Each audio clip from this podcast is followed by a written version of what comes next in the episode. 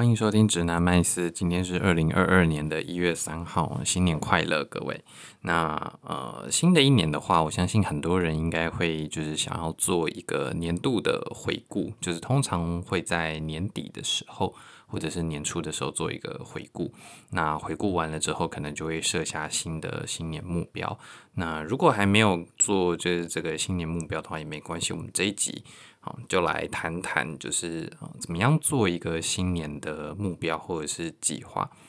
那最常看到的问题，其实就是，嗯，我们会设一个一个很简单的目标，或者是设一个呃很执行性的的计划。例如说，呃，我今年的话，我要减重五公斤，或者是说，啊，我今年的话，我要达成就是早睡早起的目标，因为我希望自己变成一个呃成型人。我们可能会设这样子的目标，那这样子的目标通常是呃比较难以去去持之以恒的执行的。那最主要的话是，呃，因为这个目标其实并没有连接到就是你真正想要的东西，所以在这个所以有点表层的呃目标，或者是比较那个叫做什么操作性的目标上面，因为刚才提到的就是这个减重五公斤，或者是呃或者呃早睡早起，这都是比较操作性的的目标。那呃，立操作性的目标没有没有不行，只是说我们要回过头去审视一下，就是为什么你会想要有这样子的目标，就是这个叫做一个上位化的思考。例如说，想要早睡早起的话，其实是可能你希望的是自己呃移动一些工作时间到呃早晨。例如说，假设你想要的是十一点睡。然后睡七个小时，所以六点起来。然后你希望就是利用好好利用早上的这一段时间，可能六点到九点的这一段时间。那又或者是你觉得这样子早睡早起对自己的生活形态啊，还有健康啊比较有帮助，所以你的目标是呃，你想要让自己的工作更有效率，你想要获得一段充足的自己的呃自由的时间，或者是你可以专注的时间。又或者说，你其实想要的是一个好的生活形态，你想要有更健康的身体，所以你可能需要早睡早起，你不能这样子一直熬夜，或者是你希望改善的是你上班时候的精神力，或者是专注的能力，等等等等的，这些都是早睡早起背后可能代表的一个一个计划。那减重的话也是一样，就是减重通常我们都会有一个呃更上位化的理由。呃，例如说，就是上位化，你可以把它想象成是更更抽象一点，然后更高一点层次的一个一个目标。对，所以像减重的话，可能我们希望的是有更好看的身体，或者是我们希望是有一个更健康的体态。那假设。呃，这个体脂率或者是呃 BMI 就是有一点点超标了，然后你希望把它控制回就是呃合理的范围，就是呃那个叫什么卫福部规定的一个一个正常值的范围好了。那这个目标其实是因为你觉得自己已经不那么健康了，或者是呃你的身体素质表现就是 performance 开始下降了。那这个其实。我最近就就蛮有感的。我虽然我虽然不是过胖的人，但其实还是就是会有感受到，随着年龄慢慢增长，然后就是体力会慢慢的下滑，然后或者是一些以前没有注意的生活习惯，然后会开始出现就是呃后果，例如说容易腰酸背痛啊，或者肩颈酸痛啊，然后就需要做很多的呃改善这样子。这个我我之后也可以再。录一集，我觉得这比较像是指，就是白领或者是上班族，就是坐办公室这种上班族，呃，容易会遇到的职业伤害。那之后的话，我可以分享一下我这整个呃治疗的历程，因为我其实髋关节，髋关节在哪里呢？髋关节其实就是你坐下来的时候，呃，屁股跟大腿会呈现一个九十度。然后的凹陷的地方，那个地方其实是呃在内侧是一个髋关节，就是在你的肚子的下面，然后可能左边右边各有一个髋关节，因为你有分左右脚嘛，这个地方，然后是是你坐着的时候呈现九十度的那个凹下去的那个地方。那这个地方其实我呃左侧有已经蛮长一段时间不舒服的，然后我也花了蛮多的呃时间，然后去研究，去去克服，还有解决，就是这个疼痛不舒服的问题。对，那呃，但这一集的话，我们还是回到就是新年目标。怎么样做做一个新年目标？所以呃，你先有一个这样子的呃计划，或者是你很常在新年会有类似的目标，但你常常没有办法完成这个目标，或者是你到年尾、年终，甚至可能年终的时候，你就开始想，哎，为为什么我年初立的这个目标就是哦，我要每周运动三次这种啊，没有达成？那你可能如果常常好几年会有类似的。目标没办法达成的话，你可以试试看用用新的一种方式，因为其实呃立目标或者是设定目标好了，这或者说呃达成目标的方式其实百百种，那每个人可能都有适合自己不同的方式，所以我这边的话先分享一个呃适合我自己的，然后我也会分享一些其他，就是呃我听到其他人他们是怎么做目标管理啊，或者是。做目标设定的，那你们都可以参考看看，然后可能反复试个几次。可能我们先从小的东西，例如说你这一周要达成的目标，那你试了几周之后，你可能会发现说，诶，有 A、B、C 三种方法，这三种方法哪一种比较适合你？那你可以再把它作为一个长期长期目标管理的时候使用的一个方式哈。那呃，我自己的话，我会先从就是我我会先。呃，这个英文叫做叫做 “button up，就是呃，中文怎么翻呢？这由下往上，就是我先从一个嗯、我很需要，我我很希望自己达成的东西开始，所以由下往上的话，就有点像是我可能会先列几个我很想要达成的东西，例如说，呃，举例来讲啊，我想要就是增增肌，我想要让自己更更壮，就是例如说，或者说刚才的例子来讲好了，就是可能会减重。五公斤，那或者是呃，我希望自己可以变成一个早起的人，然后我希望今年可以就是呃拿到一个升迁这样子。那这些目标的话，就是我我会把它收集起来，或者是写下来，然后啊、去，这些都是属于很底层的操作性的目标，然后把它上位化，就是去提高一个层次去看说，诶，为什么我会希望有？我我可以做到这样子的事情，那背后的理由找出来之后呢，我们就可以再针对这个理由去做比较好的或者是比较完整的呃计划跟规划。那在我们寻找就是怎么样达成这个呃比较高层次的目标的时候，呃，谁可以采取的行动或者是方向也会比较多。好，所以呃举例来讲好了，就是减重。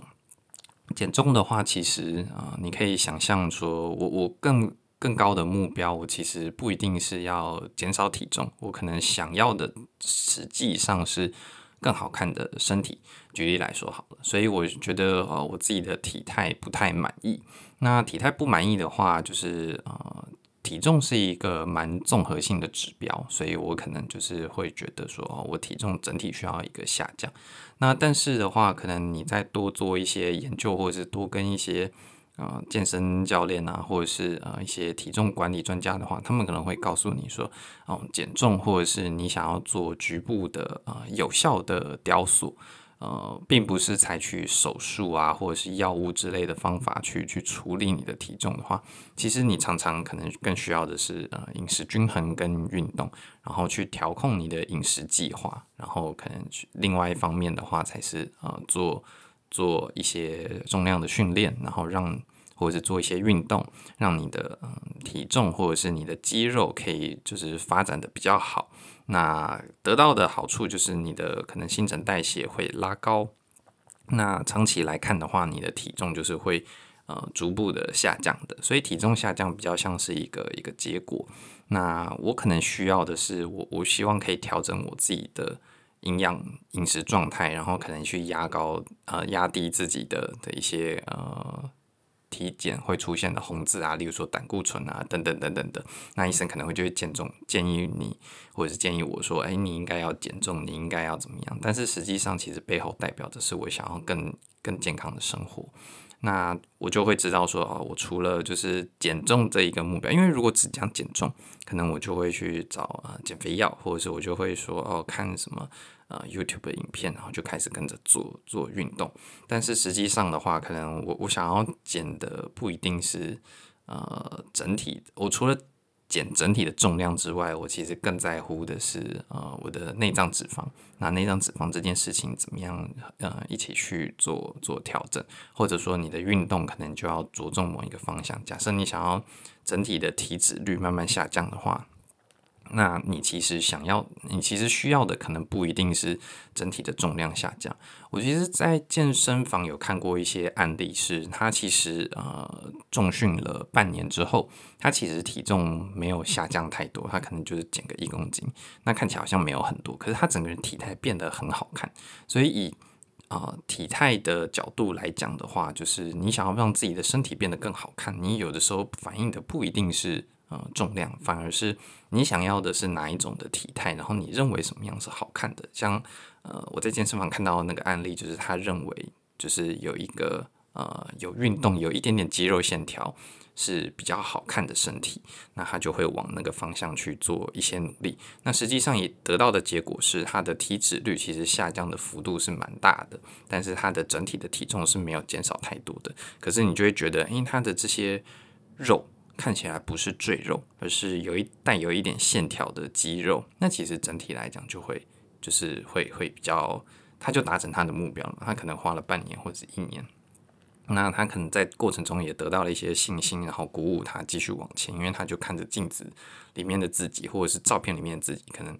每个礼拜就是拍一个照片，或者是每每个月拍一个照片，然后做一些对比，然后慢看到这些身体慢慢的变化，那他可能就觉得可以有让他持之以恒下去的动力。所以其实他的目标，呃，这个朋友他的目标，他一开始也是可能就是设定说他要减重，但他其实后来发现，他其实想要的是一个更好的身体。然后除了从运动方面去着手调整他以前的运动计划之外，他也就是从饮食均衡去去做。呃，调控，然后去咨询更多不同的专家意见啊，然后让自己达成一个呃比较好的体态的同时，也让自己的生活形态变得比较健康，或者说主流的健康好了，就是可能不能这么偏颇定义什么样的生活形态是健康或不健康，但是就是主流观感起来比较健康的一个生活形态，那。在这个上位化之后呢，呃，我我们第一个讲的是你会有一些小小的零碎的目标，那你把它上位化，上位化之后你会出现一个比较宏呃宏观一点的目标。如果你觉得还是呃不够远大的话，你可以呃或者说层次不够高的话，你可以继续的把这个东西上位化，就是做更抽象的思考，去思考说你背后真正的目的，你的目标是什么。那一年来讲的话，其实一年可以做的事情很多，但呃也没那么多。我们常常可能看到有一些人，他年度计划会列了十几项，这个其实就会有一点太太复杂或者太多。那呃，像刚才提到的案例好了，呃，有一个比较上位化的目标是希望有更健康的生活形态，所以他就是这个大的目标，同时涵盖了呃减重。跟呃，或者说是体脂肪的下降，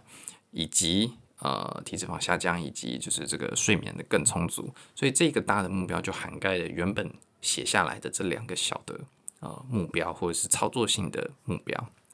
那这样子的好处就是，你可以更知道说，你每天每天在做这些记录，然后在做这些。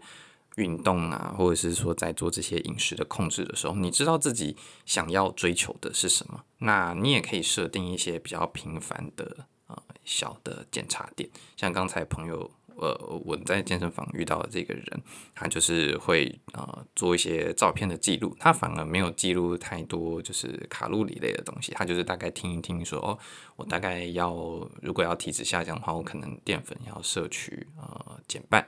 然后他的实际上的操作计划就是淀粉摄取减半，然后多吃一些蛋白质，让自己的肌肉可以增加。他的目标就是增肌减脂这样子一个比较广泛的目标。然后呃，没有做到特别严格的饮食控制，因为他也并不是想要做很呃大幅度的增肌减脂，因为他本身也没有到到过胖，就是他觉得有一点点赘肉，让自己没那么好看，所以呃。按这个案例的话，就分享给大家。所以呃，我我的做法会是我先收集这些小的目标，然后把它抽象化成一个更大的目标。那这样子让自己在实际上，嗯，在做这些努力的时候，我可以知道自己是为了什么，然后设定一些嗯定期的检查点，然后来看自己有没有忘记自己当初为什么要设定这些目标，就是一个莫忘初心的概念了。因为其实你说一年下来好了，可能你到第二个月你就已经忘记自己自己。为为什么要设定？就是每要要每天早起，然后这个棉被实在是很舒服。尤其你知道现在冬天，然后嗯，台北的气温比去年还要冷一点，然后就觉得，棉被真的是太棒了，就是太舒服了，窝在里面都不想起床。那这个时候你要让自己把自己从被子里面挖起来，你就需要一个呃很清楚的知道自己不是为了做而做，因为如果你设定的太啊，例如说，我每周要去健身房三次，或者说，哦，我我每天要就是六点起床，这样子就有点像是为了做而做。所以找到自己的目标，然后可能你把它写下来是蛮重要的。那一年的话，第二个技巧就是你一年尽量不要超过三个大的目标，就是说，诶，可能呃改善生活形态是一个。那或者说，呃，你在工作上希望取得一些成就，你希望转职成功，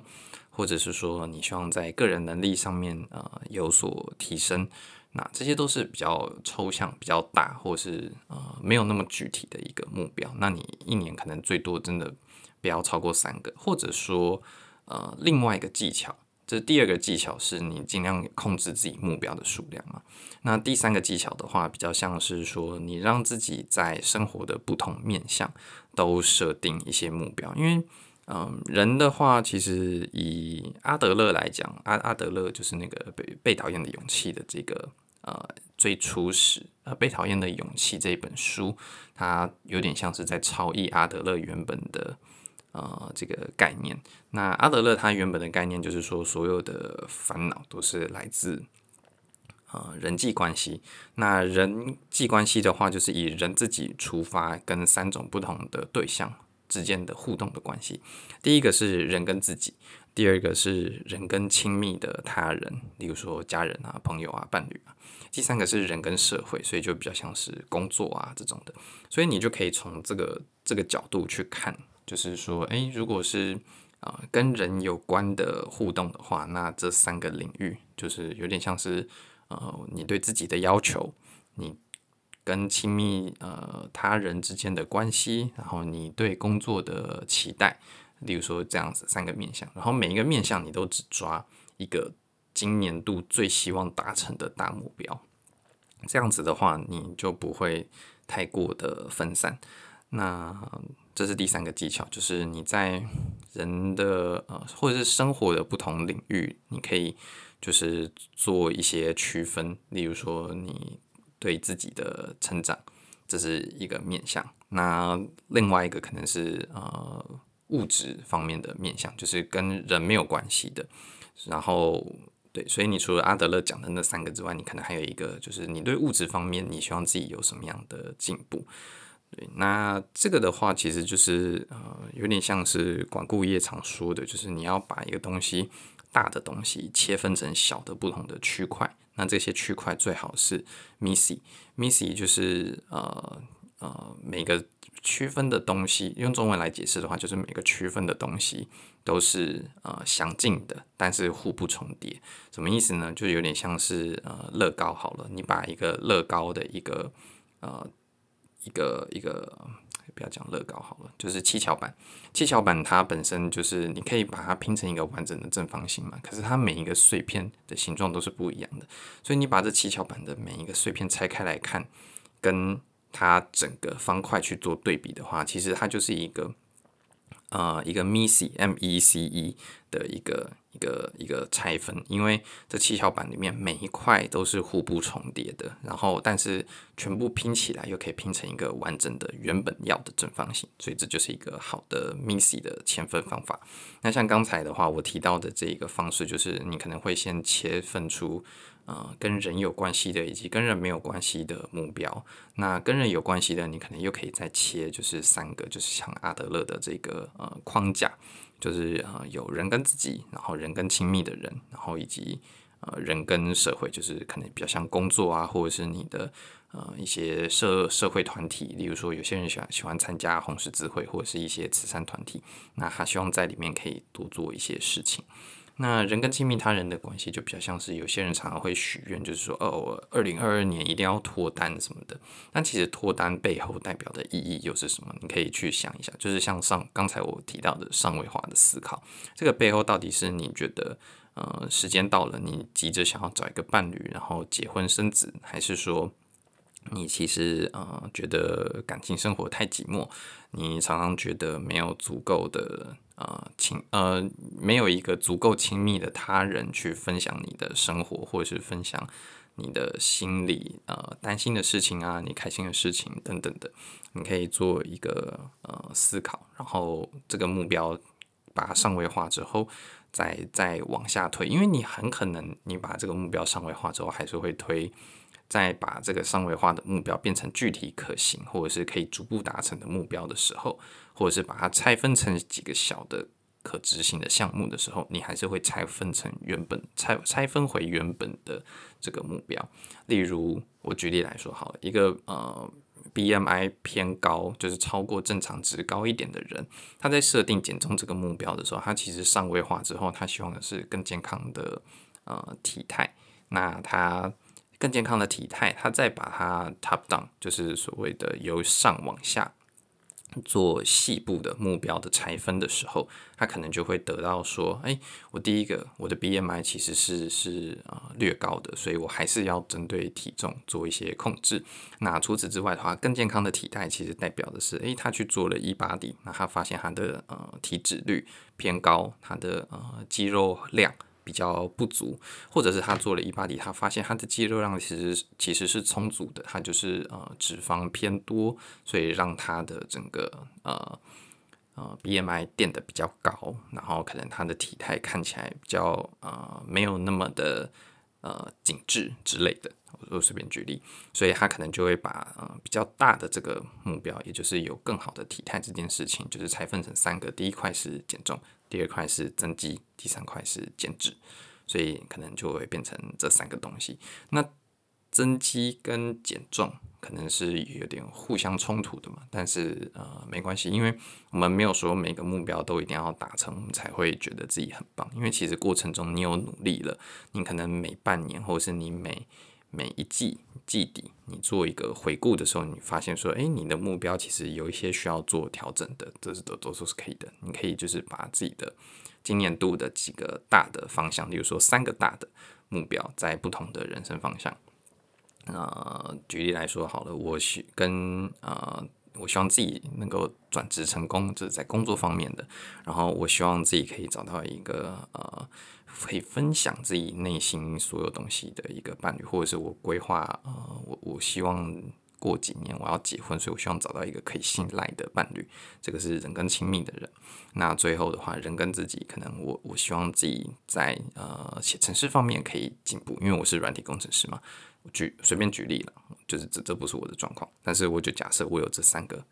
不同面向的目标，那这三个目标我再各自往下去做做拆分，然后我再一个一个把，就是说，诶、欸，我希望可以达成的比较具体，怎么样叫做呃转职成功，或者说呃怎么样叫做软体的这个呃 coding，就是编写程式的能力叫提升，怎么样叫做提升？那具体的。提升的标准假设又又分成两个，那这两个标准的话，我怎么样在我每天的生活里面去达到？这就是一个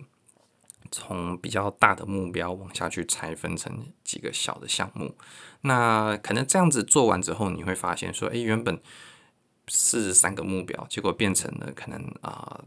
十又又变成十多个我最需要做的事情，所以最后一个步骤，其实你要做的事情是把这些小的细节项目，或者是你把中间的呃你的大目标，你三个大目标呃拆分成几下面几个呃标准的时候，有哪几个标准是你最优先需要考量的，你就知道你的优先序是什么。以回到减重的这个呃，或者说呃更健康的体态这件事这个例子来讲好了，可能呃你就会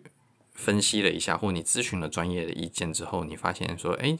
更健康的体态这个下面，你其实有三个标准，一个是减重、增肌跟减脂。那现在的你其实最需要的是增肌，或者是最需要的是减脂。那可能减重就是相对没有那么重要的一件事情，因为它是呃在这三个排序，我们叫做优先序里面，它可能是最后最后面的，因为它甚至可能会跟前面的呃增肌去做冲突。那但是当你肌肉量增加了，你体脂率也下降了，那减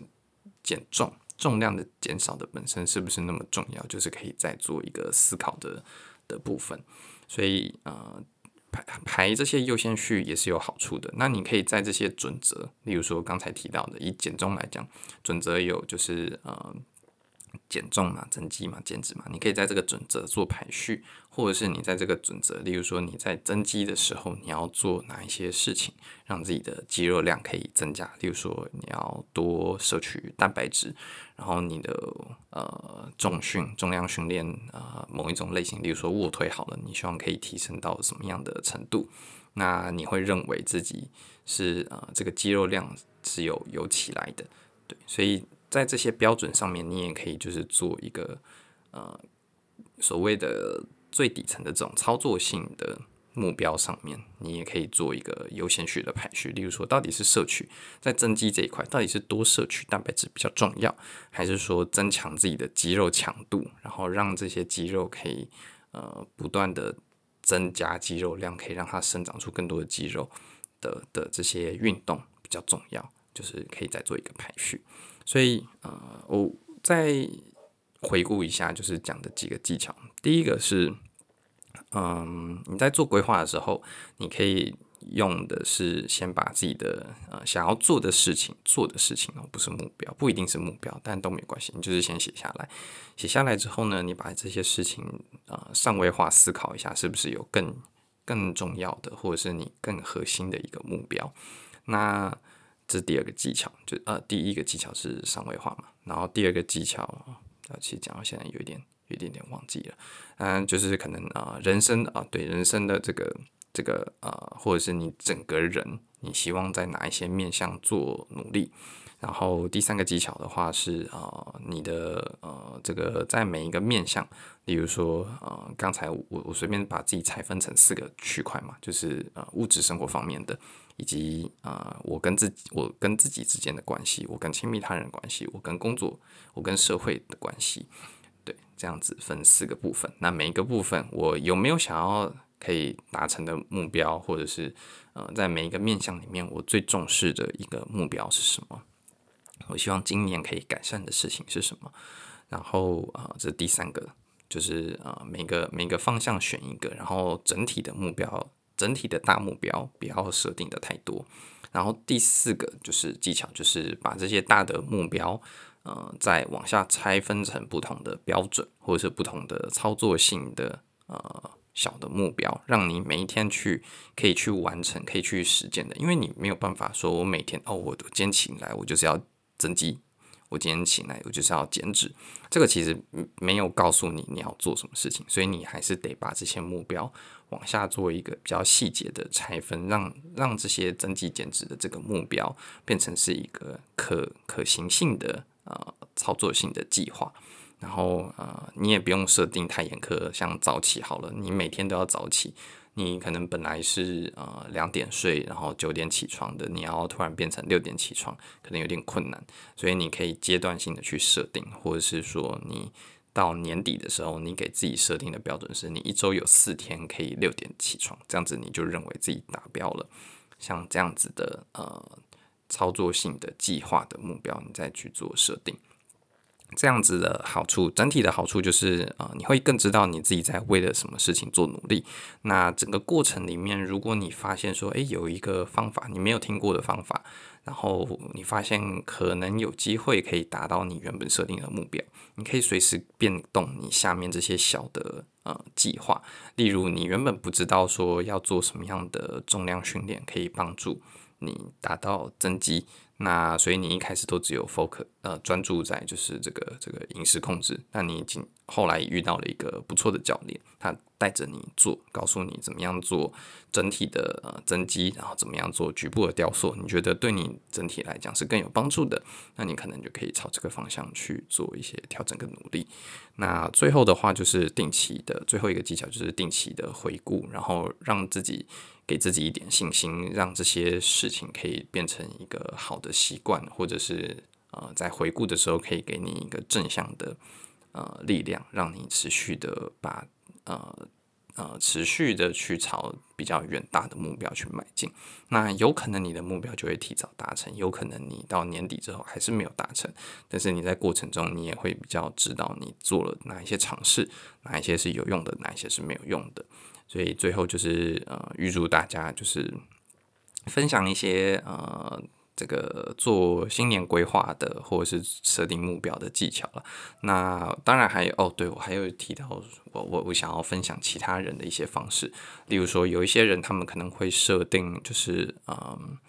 叫做很很很具体，例如说 SMART 的目标原则，M A M S M A R T。就是 SMART 的目标原则，你去 Google 搜寻 SMART，然后空格目标管理，就会看看到一些就是别人怎么样设定目标的。那这个目标的设定方式，其实啊、有一点像是 KPI 的设定方法。所以啊、我刚讲的那一整套有点像是你从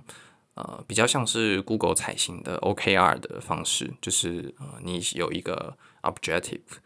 就是你的目标，你先有一个目标，也就是我们比较大的、最大的那三个或四个，呃呃的的想要完成的东西，或者想要达成的事情，这个是 objectives，就是 O 的部分。那 K 二是一起的，是 key result，也就是关键指标，就是你这个目标怎么样算是达成的？你设定一些关键的指标，像是呃大的目标，这个 O 可能是呃。减重，或者是呃更健康的体态。那 key result 的话，可能就是哦你的增肌，你希望肌肉量达到多少，或者是你的体脂率下降到多少。然后呃 key result 下面其实还需要有一层，就是可以让你变成每一天去执行，或者是你每一周可以去检视的呃执行计划。所以你在减脂方面你要做什么样的事情，就可以再去做一些研究，然后就是做一些规划。那这整串做下来，其实会呃不熟悉的人可能会花比较多的时间，或者是做完之后发现自己要做的事情太多了，那就代表你需要做一些优先序的排序。然后最后的话就是呃，如果你觉得太庞杂了，真的做做完优先序排序还是太多，那代表你想要的东西太多了，你要不断的删减到你最核心、最想做的，或者是你一开始对这些操作流程不熟悉的话。你可以就是从比较小的，比如说你只设定一个目标，或者是你把熟悉这套流程本身就设定做一个目标，这也都是可以的。好啊，那分享的东西应该也算蛮多的，那呃就先到这边，预祝大家新年快乐。哦，不对，已经已经新年了，所以预祝的话是是农历的新年快乐。OK，拜拜。